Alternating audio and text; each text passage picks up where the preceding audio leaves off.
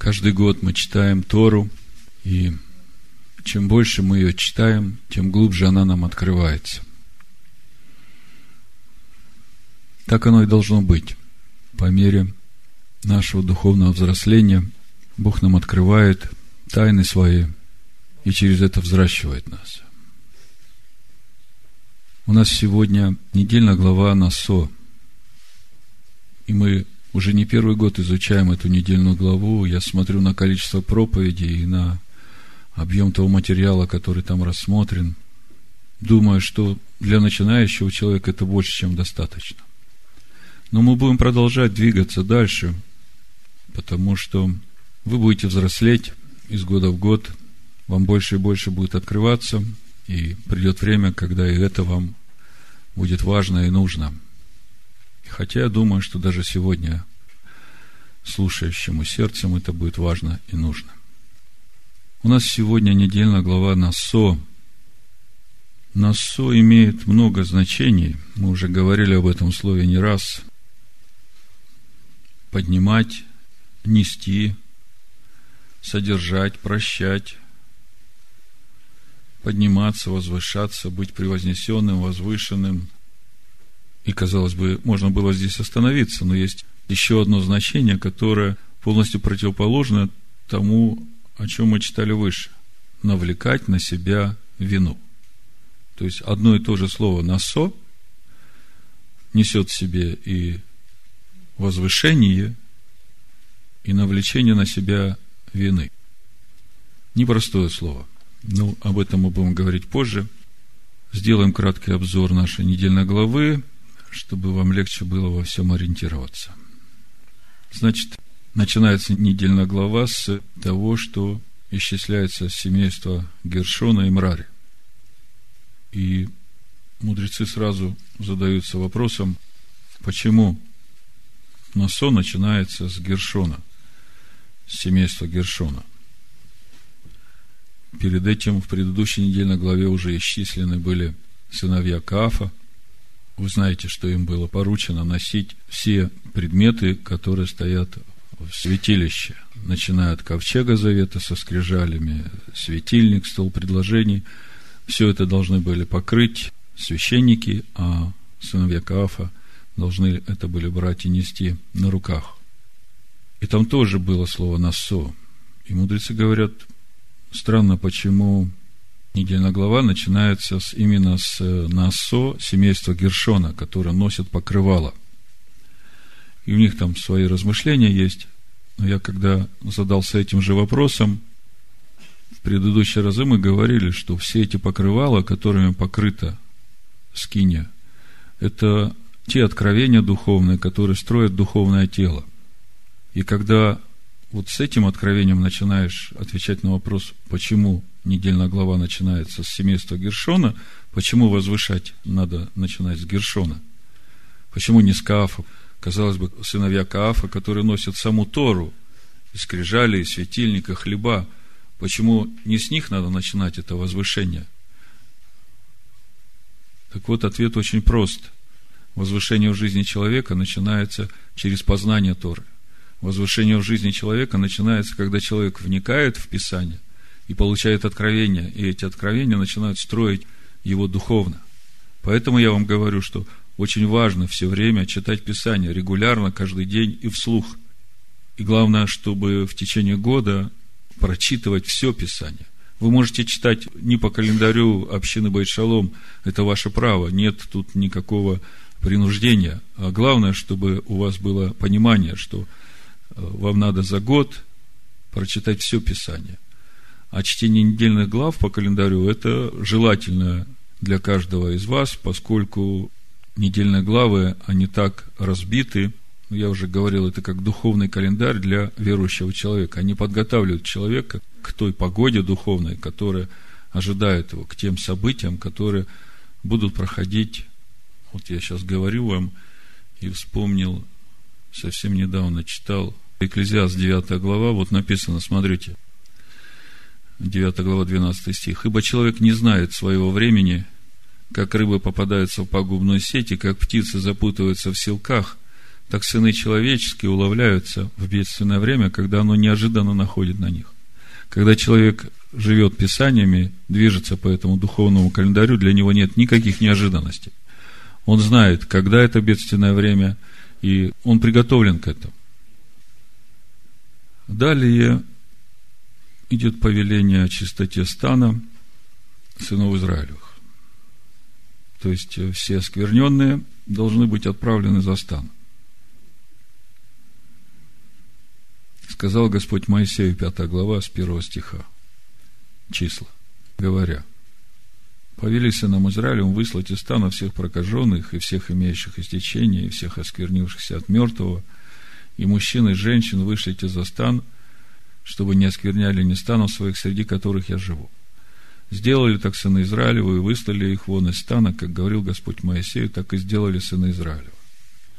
Если посмотреть, что по этому поводу говорит Раши, тремя лагерями становились сыны Израиля на своих стоянках. Внутри завес ограды двора святилища, лагерь Шхины. Вокруг стоянка левитов, как объяснено в недельной главе Бамидбар. Это и есть лагерь левитов. Оттуда и до края стана под знаменами во все четыре стороны лагерь Израиля. Прокаженного высылают из всех трех лагерей, то есть за пределы стана Израиля. Страдающему гнойными выделениями разрешают остаться в лагере Израиля, но высылают из двух внутренних. А оскверненному нечистотой трупа можно находиться в лагере левитов и высылают его только из лагеря Шехины, присутствия Божьего. Почему так важно выслать за стан тех, которые осквернились?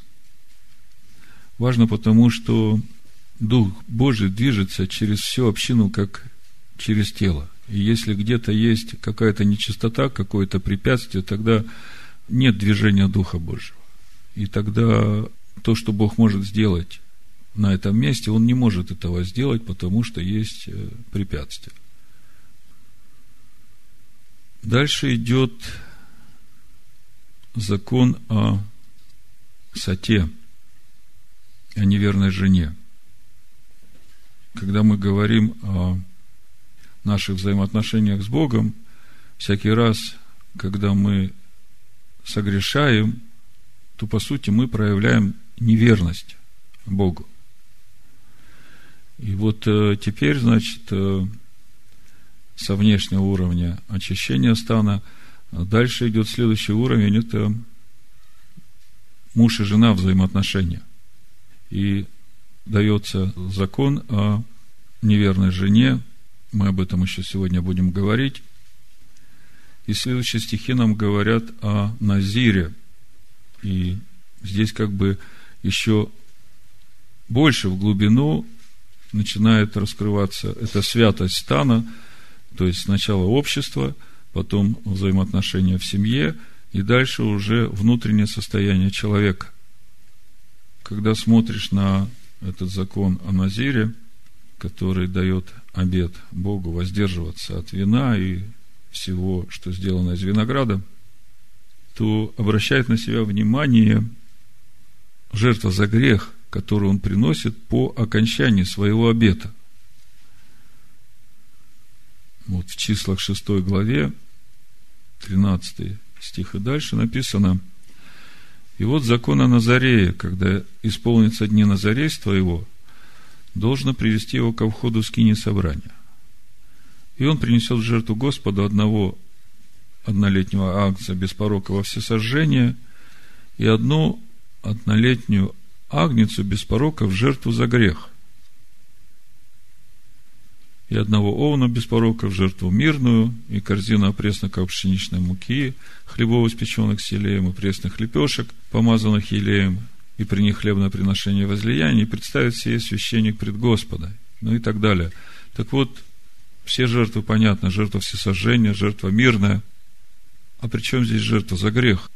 В чем согрешил этот человек, который посвятил себя в обет назарейства? Почему ему нужно приносить жертву за грех. Где он, в какой момент согрешил? Казалось бы, святое дело делал. И вот э, в этом плане я прочитаю вам, что пишет Рамбан. Очень мне понравился этот комментарий. Если коротко, то речь идет о том, что эта жертва за грех ему нужна именно потому, что он выходит из этого состояния святости и вновь будет оскверняться этим миром. В Торе не объяснено, почему в день завершения срока своего назарейства он должен принести грехоочистительную жертву, хатат. Согласно простому смыслу, этот человек совершает грех именно тем, что завершает срок своего назарейства. Ведь теперь он отказывается от своей святости и от прежде выполняемого им служения Богу. А ему бы следовало принять обет назарейства навечно – чтобы всю свою жизнь оставаться назиром и святым служителем Бога. Ведь в Писании сказано, из ваших сынов возводил я в пророки, и из ваших юношей в назиры. Это Амос, 2 глава, 11 стих. То есть Назир приравнивается к пророку, и также написано, все дни своего назарейства он свят перед Богом. И вот ему необходимо искупление за то, что он будет вновь оскверняться – вожделениями этого мира. Тут еще есть интересный комментарий в отношении этого назарейства. Комментируя повеление Торы «Будьте святы», Рамбан объясняет, что святость заключается в отстранении от злоупотребления разрешенным. То есть человеку, который стремится к святости, следует преодолевать необузданность своих страстей, проявляя умеренность в отношениях с женой, в еде и в употреблении вина. И подобно этому святость Назира заключается в том, что он преодолевает свои страсти, и одно из проявлений этого – отказ от вина. Комментаторы объясняют, что отказ от вина символизирует отстранение и от прочих вожделений. Ведь тот, кто тянется к вину, тянется и к другим излишествам этого мира – ведь вино приведет его еще к многим грехам и проступкам. И об этом говорится в Талмуде, тому, кто пристрастился к вину, весь мир кажется разрешенным. И все арайот, женщины, близость с которыми запрещена, кажутся разрешенными. И поэтому закон о Назире следует в Торе сразу после закона о Сате, женщине, подозреваемой в измене мужу.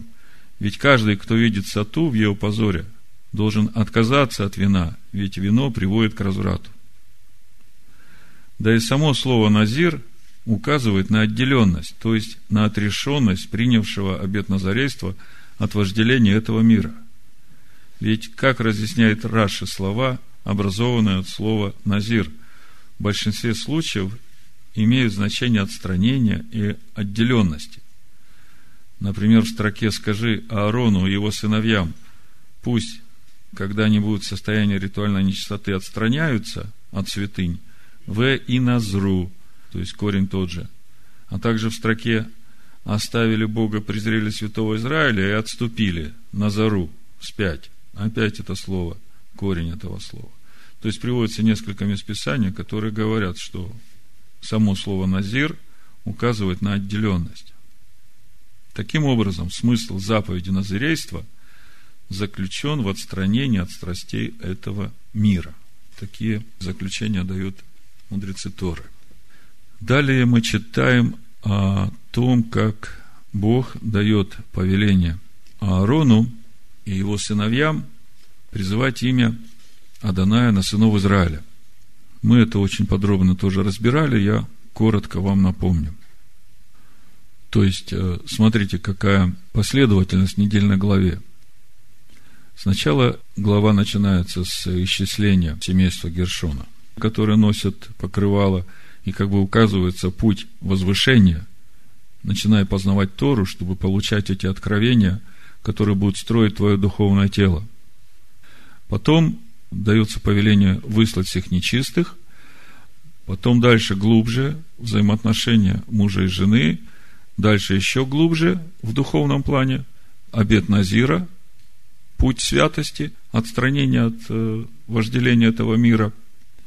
И следующее, как бы логическое завершение Ааронова благословения, Беркат Каганим, как его называют, это заповедь, которую дает Бог своим священникам, чтобы они благословляли сынов Израиля, Божий народ. И написано в последнем стихе, 27 и я благословлю их.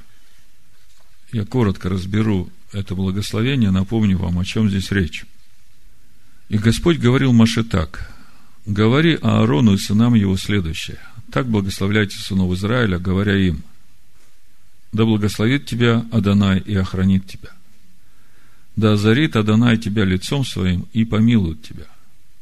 Да обратит Адонай лицо свое к тебе и даст тебе мир. Так да произнесут имя над сынами Израиля, и я благословлю их. Значит, э, троекратное благословение, как его называют, мы разберем коротко. 24 стих. «Да благословит тебя Адонай и сохранит тебя». Смысл этого благословения очень прост. Пусть Всевышний даст тебе то, чем ты можешь владеть, и убережет тебя от того, что может владеть тобой. И тут же возникает вопрос, если Бог благословляет, то зачем нужна охрана? Благословит тебя и охранит тебя.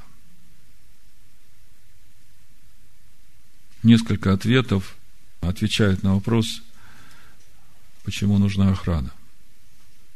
В материальном смысле не даст разбойникам, пожирающим ничего у тебя взять. В духовном смысле говорится о том, что чем больше человек благословен, тем больше у него появляется соблазнов, и тем в большей охране он нуждается. Другими словами, благословение нуждается в охране от злого начала в человеке. Потому сохранит тебя. И еще одно понимание – это сохранение человека в статусе достойном благословения. Теперь вы понимаете, почему благословит тебя и охранит тебя. Чтобы ты э, постоянно возрастал в этом состояние святости и не падал. Следующий стих 25. «Да презрит на тебя Господь светлым лицом своим и помилует. Я эра данай панай велеха вейхунеха». Вот этот глагол «яэр» – это глагол, который переводится как «осветить», «свет», освещение светом. То есть, я эра Данай Панаев, как мы читаем, да презрит на тебя Господь светлым лицом своим, то я бы его перевел как да будет Всевышний твоим светом. То есть э, у человека могут быть разные цели, когда он исполняет заповеди. Он может искать милости, может искать благословения – Тора говорит, что вся цель твоего служения Всевышнему, чтобы светить Его светом. Исайя 58, 8. Тогда откроется, как заря, свет твой. И исцеление твое скоро возрастет, и правда твоя пойдет перед тобою, и слава Даная будет сопровождать тебя. Вы Юхунеха и помилуют тебя, как мы переводим, да? У этого слова есть несколько значений. Одно из них – миловать, от глагола лахнон. Но еще есть несколько значений этого слова. Если смотреть от слова хен – милость, то даст тебе милость в глазах других людей. И еще одно значение – сделать тебя прощающим, то есть даст тебе способность быть милостивым к другим людям. И еще одно значение ихунеха – это наделять чем-то. В данном случае этим светом и мудростью, которая от познания Всевышнего. И третье благословение, мы говорили, троекратное благословение. Третье благословение, 26 стих. «Да обратит Адонай лицо свое на тебя и даст тебе мир. Иса Адонай Панаев Лейха, Ваясем Леха Шалом» этот глагол «иса» – это тот же самый глагол, которым сегодня называется недельная глава «насо» – поднимать, возвышать. И в благословении мы читаем, значит, обратит Адонай лицо свое на тебя то тут есть какое-то противоречие, потому что во Второзаконии, в 10 главе, в 17 стихе написано, что Всевышний не смотрит на лица. В Второзаконии 10.17 написано, «Ибо Господь Бог ваш есть Бог богов и владыка владык, Бог великий, сильный и страшный, который не смотрит на лица и не берет даров». И мудрецы задаются вопросом, как же понимать это благословение? Как это так? Бог не смотрит на лица, а здесь мы читаем в благословении обратить лицо свое на тебя, и ответ очень простой. Если человек смотрит на лицо Всевышнего, познает его, то тогда Бог обращает свое лицо на него. Помните, мы 24-й псалом как-то разбирали, написано в 10 стихе, «Все пути Аданая – милость и истина, хранящим завет его и откровение его. Значит, обратит на тебя лицо свое, будет милостив к тебе и даст тебе свой шалом. Слово шалом восходит к слову шалем, целостность. То есть сделает тебя полным и целостным. Помните, когда Моисей просил Бога, открой мне путь твой, дабы мне познать тебя – и Бог ему говорит, «Э, лицо мое пойдет и уведет тебя в мой покой. Вот э, это как раз тот покой, тот шалом, полнота Машеха Иешуа в человеке, которым заканчивается это благословение. И в 27 стихе написано, так, пусть призывают имя мое на сынов Израилевых, и я благословлю их. То есть мы видим, что священники исполняют заповедь, а благословляет Всевышний. То есть священники являются этим сосудом, через который это благословение приходит на сынов Израиля. То есть э, священники, они лишь проводники, как передаточное звено. И в заключении недельной главы идет описание приношения 12 глав колен Израилю в честь освящения жертвенника обращает внимание на себя то, что дары у всех одинаковые, каждый приносит этот дар в свой день на протяжении 12 дней. И когда смотришь на то, что приносят главы колен, ну, с 12 стиха прочитаю, значит, от колена Егуды на сон сын Аминадавов. Приношение его было одно серебряное блюдо весом 130 сиклей – одна серебряная чаша, 70 сиклей по сиклю священному, наполненная пшеничной мукой, смешанной с елеем приношение хлебное. Вот обратите внимание, ведь у каждого приношения есть свой духовный смысл. И первое, что они приносят, это вот эти сосуды серебряные, которые наполнены пшеничной мукой, смешанной с елеем. То есть, по сути, это наш внутренний духовный человек, который наполнен познанием Слова Божьего и Духом Божьим. Это первое приношение, то, что освещает жертвенник. Дальше смотрите. Одна золотая кадильница в 10 сиклей наполнена курением. Что есть курение? Молитва. Это наше молитвенное служение Всевышнему, когда Он через нас говорит свои слова. То есть мы видим, что все содержание недельной главы говорит нам о том, каким именно образом происходит это возвышение для всякого человека, который становится на путь познания Бога, входит в Божий народ. Проповедь я назвал «Блажены нищие духом». Это то, что я увидел в этот раз, читая эту недельную главу. Матвея 5 глава, с первого стиха, Иешуа, увидев народ, зашел на гору – и когда сел, приступили к нему ученики его, и он, отверши уста свои, учил их, говоря, «Блажены нищие духом, ибо их есть Царство Небесное». Мы все знаем примерно, о чем речь идет. Что значит быть нищим духом? И вот сегодня мы попробуем через эту недельную главу увидеть, насколько это важно и как это есть быть нищим духом. Возвращаемся к началу нашей недельной главы, 4 глава чисел, 21 стих, читаю. «И сказал Господь Моисею, говоря, исчисли насо сынов Герсона по семействам их, по родам их, от 30 лет и выше до 50 лет, исчисли всех способных к службе, чтобы отправлять работы при скине собрания. Как я уже говорил, слово «насо» по стронгу это 53-75, имеет несколько значений. Поднимать, нести, содержать, возвышаться. И еще одно значение – навлекать на себя вину.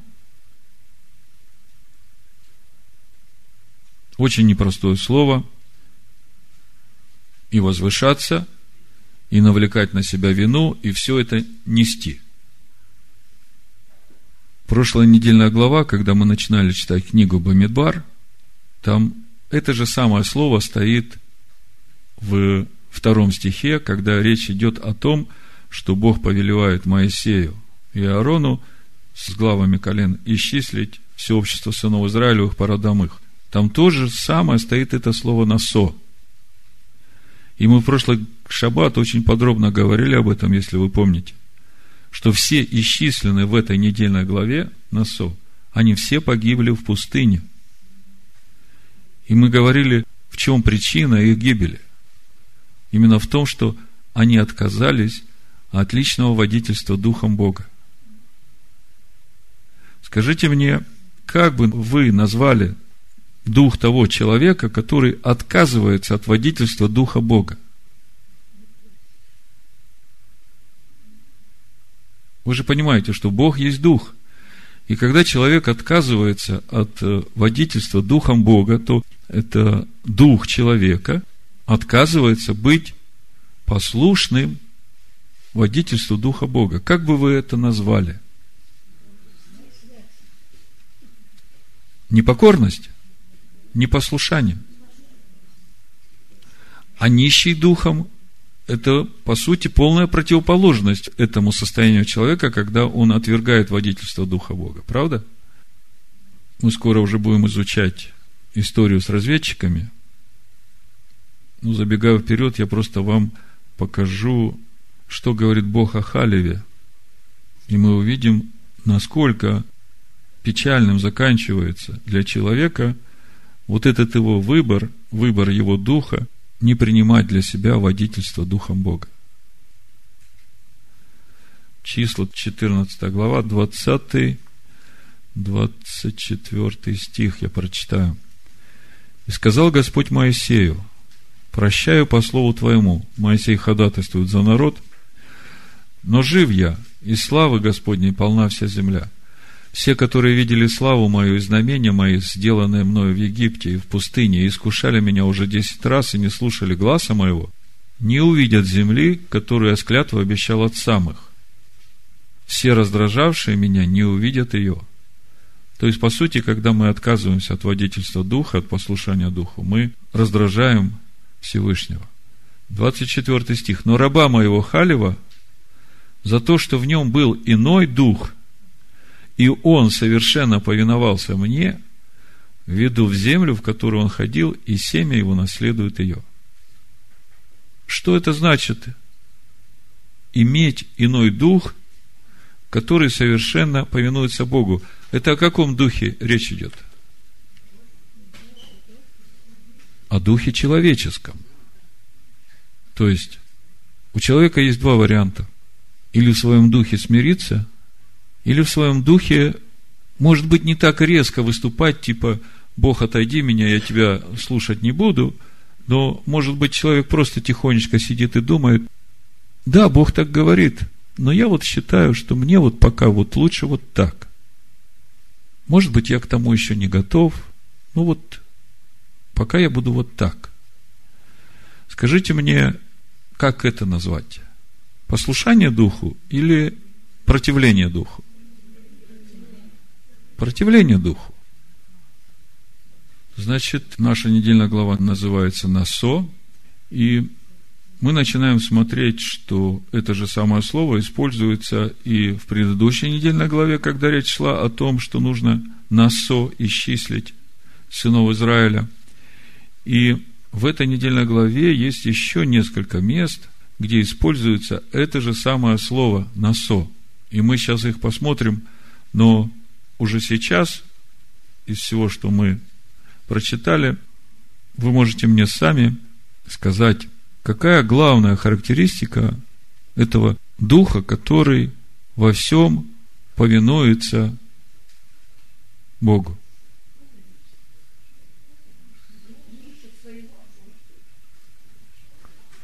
Я бы сказал, главные характеристики нищего и кроткого духа – это послушание и верность Духу Бога. И когда я начал смотреть, где же еще в нашей недельной главе используется это слово «насо», вы знаете, вся картина раскрылась, в общем-то, то, о чем я говорил до этого, и то, о чем буду говорить позже, это как раз вот было связано с э, этими местами Писания, где используется это слово «насо». Сейчас я вам их все назову. Если это все вместе сложить, сразу раскроется та главная мысль, то главное послание, которое Бог хочет послать нам через эту недельную главу. Блажены нищие духом. Значит, мы начали с того, что Бог повелевает Насо сынов Гершона, исчислить сынов Гершона, возвысить. И мы говорили, что это слово возвысить, оно несет в себе значение не только возвышать, но и навлекать на себя вину. И все это связано еще и со словом «нести». Значит, числа, 5 глава, 31 стих.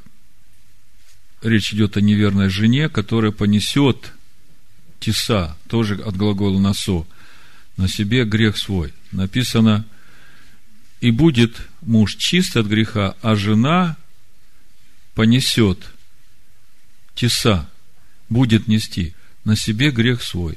Это же самое слово. Дальше, 7 глава, 9 стих числа. Речь идет о сынах Каафа, которые должны носить святилище. То же самое слово Исау от глагола «насо». А сынам Каафовым не дал повозок, потому что служба их – носить святилище. На плечах они должны носить Исау. В Аароновом благословении мы только что разбирали в 26 стихе, там, где написано «Да обратит Господь лицо свое», вот это обратит Иса, опять от глагола «насо».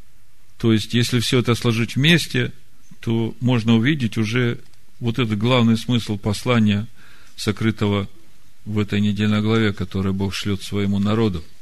То есть, э, твое возвышение и твое падение или навлечение на себя беды связано с тем, что ты несешь в своем духе.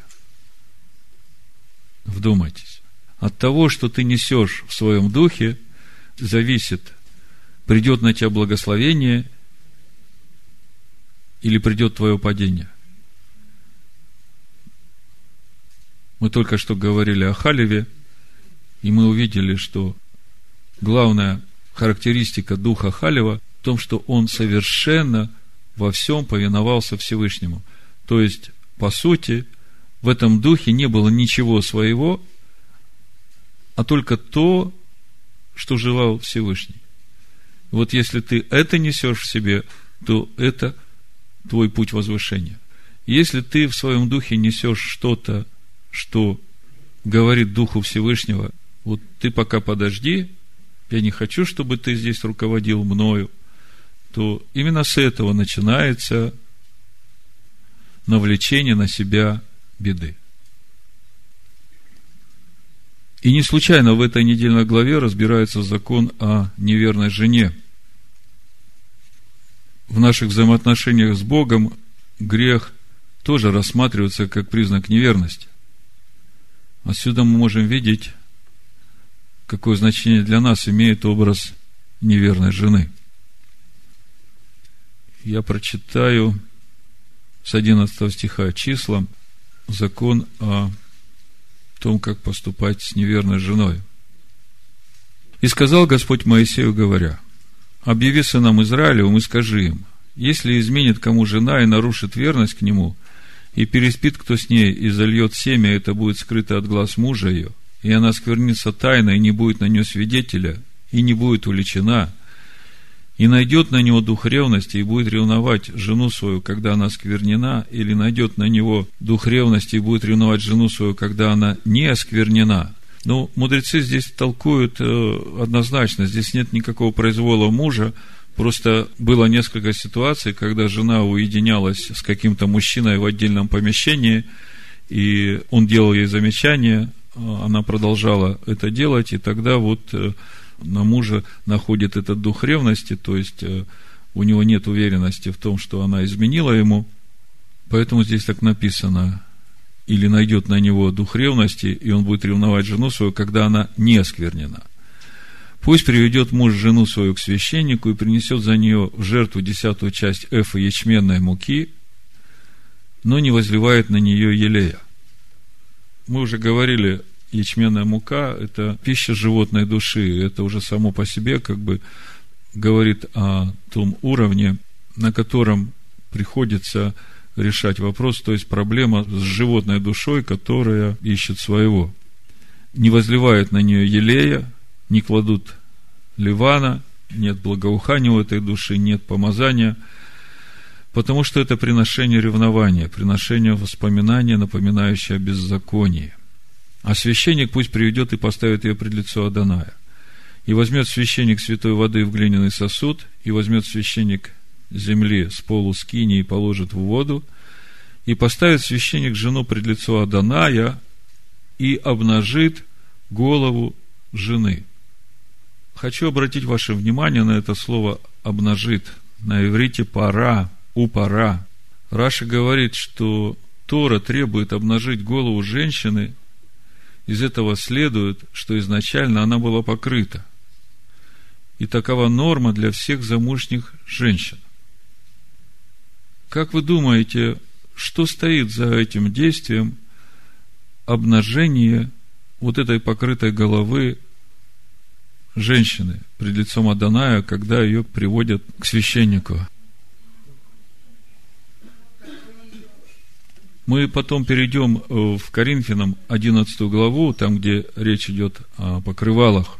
Я поэтому как бы заранее подвожу вас к этому пониманию, что же значит вот это действие священника, когда он обнажает у замужней женщины ее голову, снимает с нее покрывало – Хорошо, вы пока думайте, я прочитаю до конца, и потом мы вернемся к этому вопросу.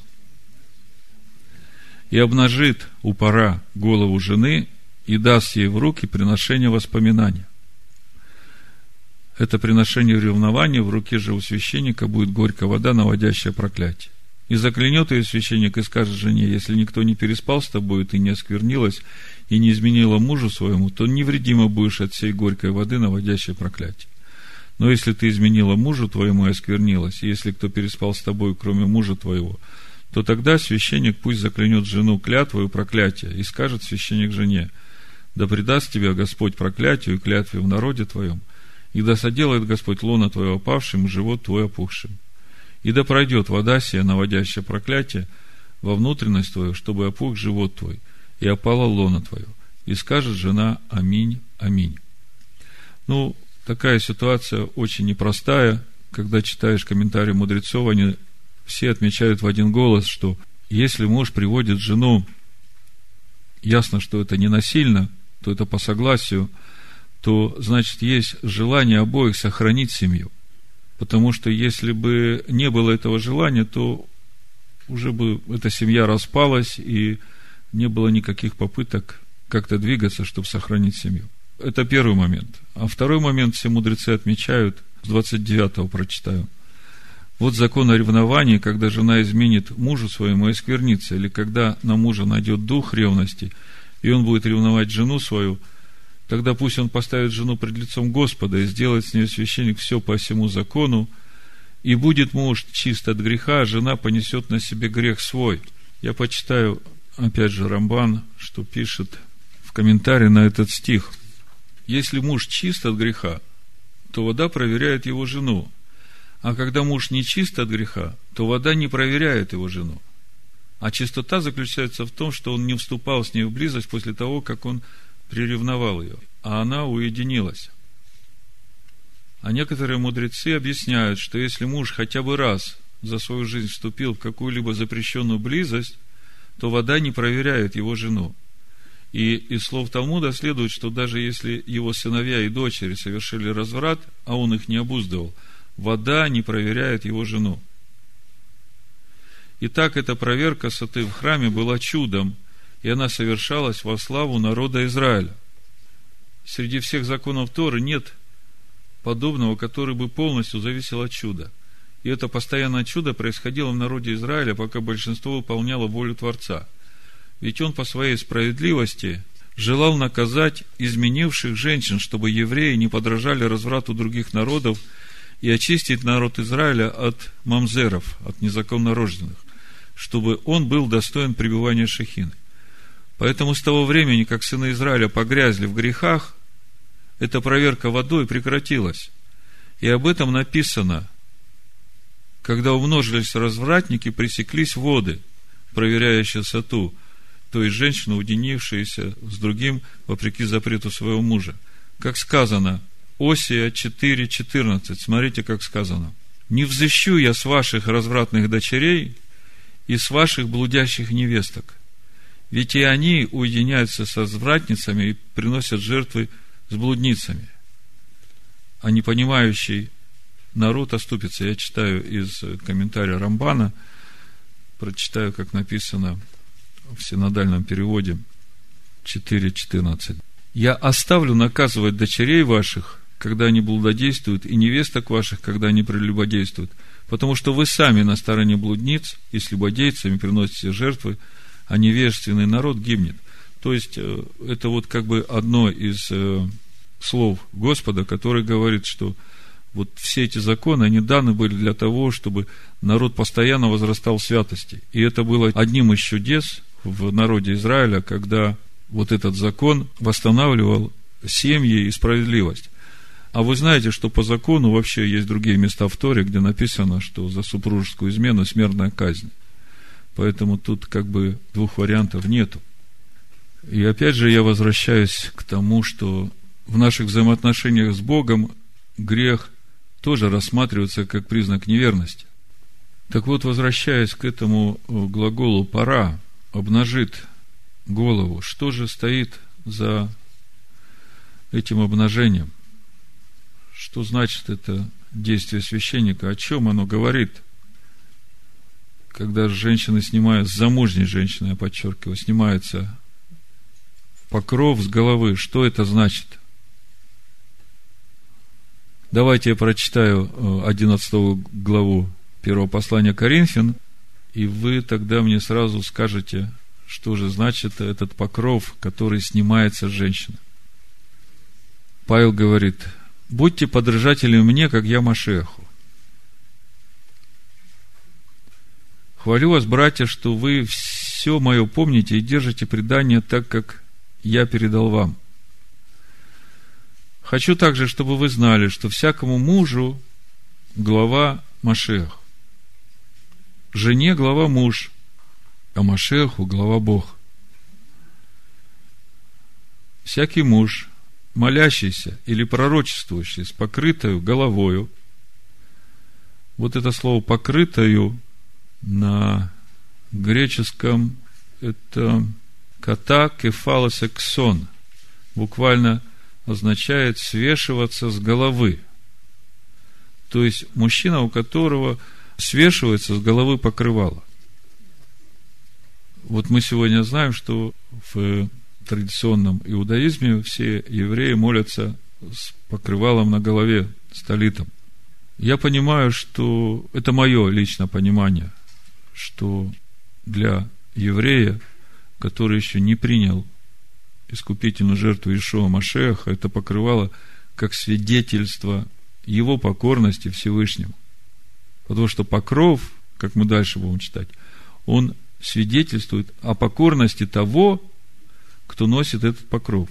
Вот когда я вам говорил о том, что значит вот это действие священника, который снял покров с жены, это свидетельство того, что эта женщина стала непослушной своему мужу. Значит, всякий муж, молящийся или пророчествующий с покрытой головой, постыжает свою голову.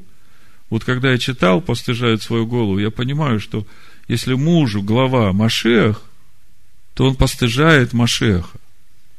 Всякая жена, молящая или пророчествующая с открытой головою, постыжает свою голову, то есть своего мужа. Ибо это то же самое, как если бы она была брита. Ибо если жена не хочет покрываться, то пусть и стрижется.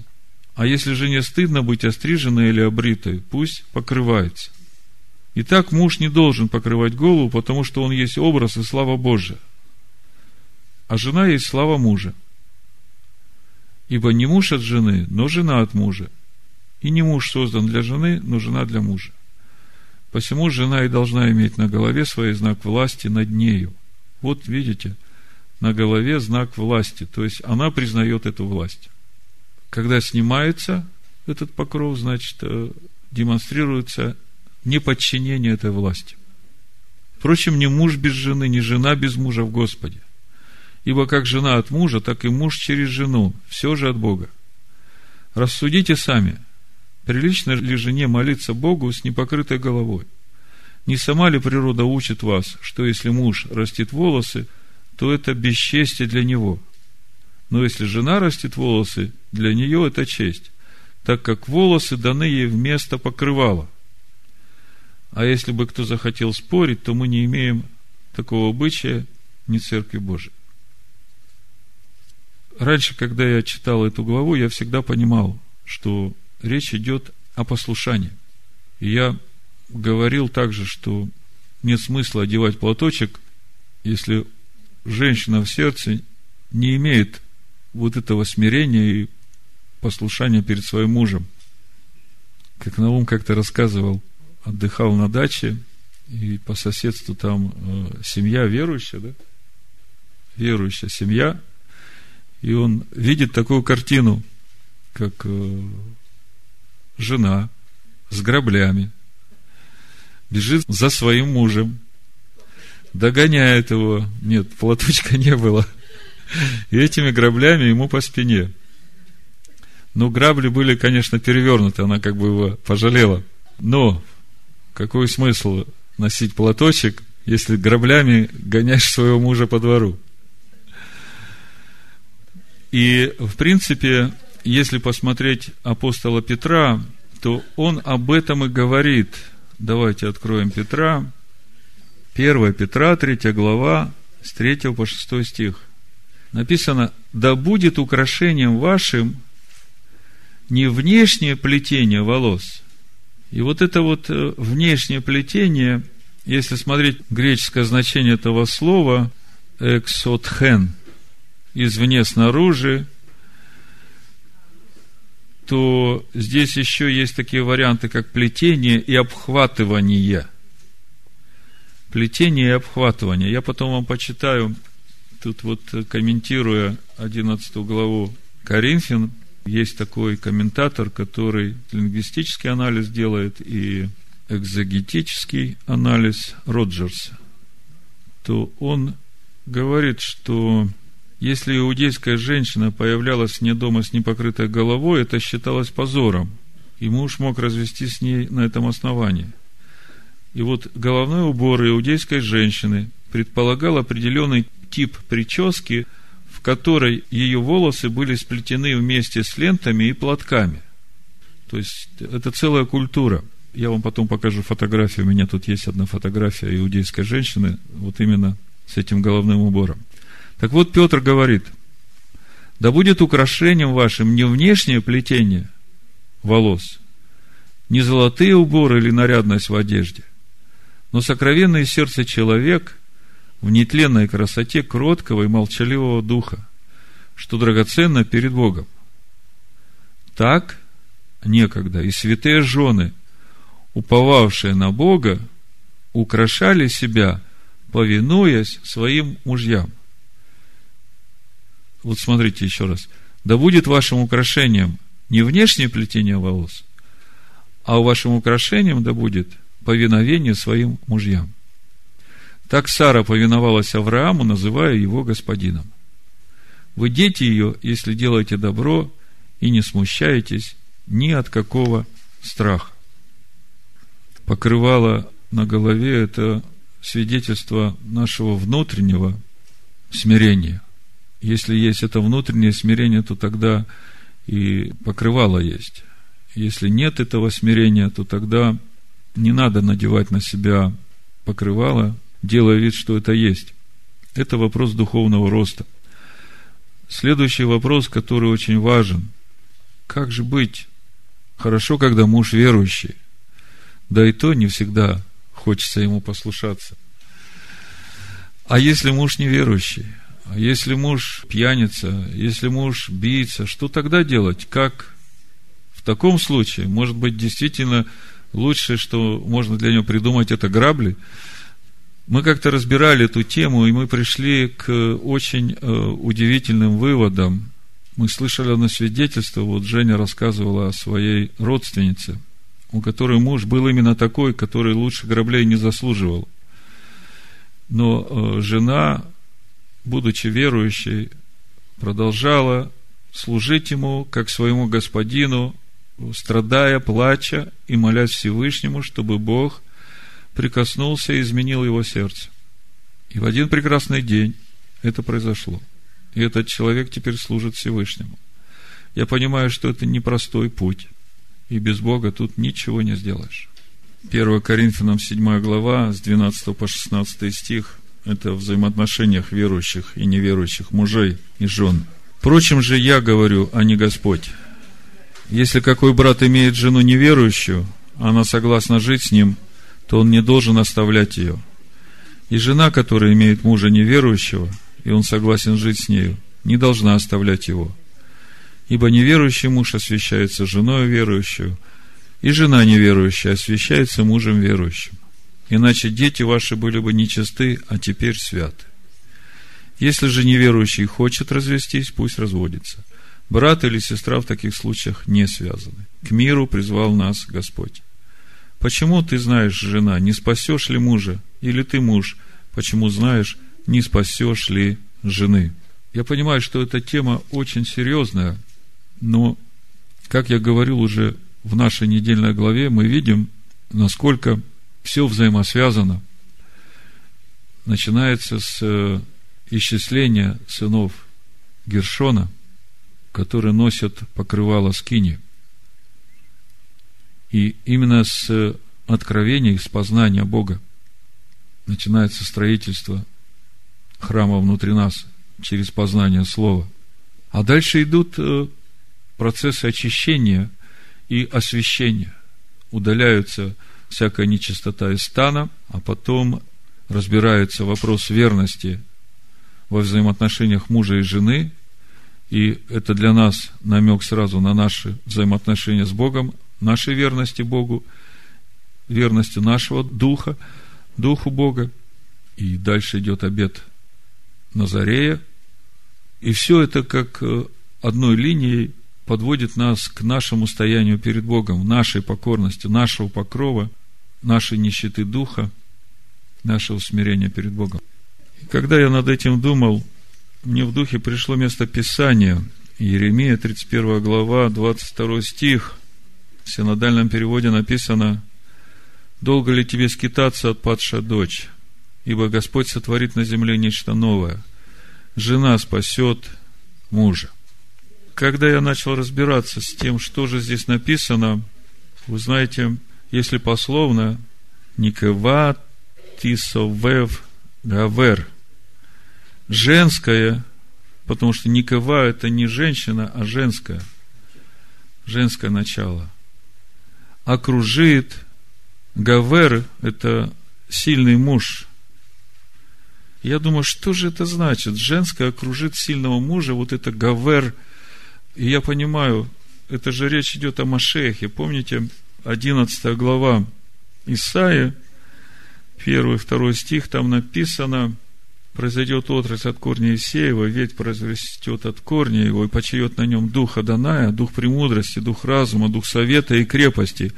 И вот этот дух крепости – гвура, сила и могущество. И когда я возвращаюсь к Иеремии жена спасет мужа, то я понимаю, что здесь речь идет о том, каким образом будет устрояться тело Машеха. Женское окружит гвура Машеха, Ишуа.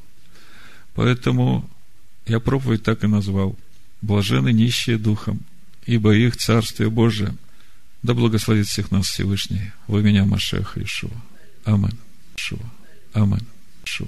Амин. Шуа. Амин. Шуа. Амин. Шуа. Амин.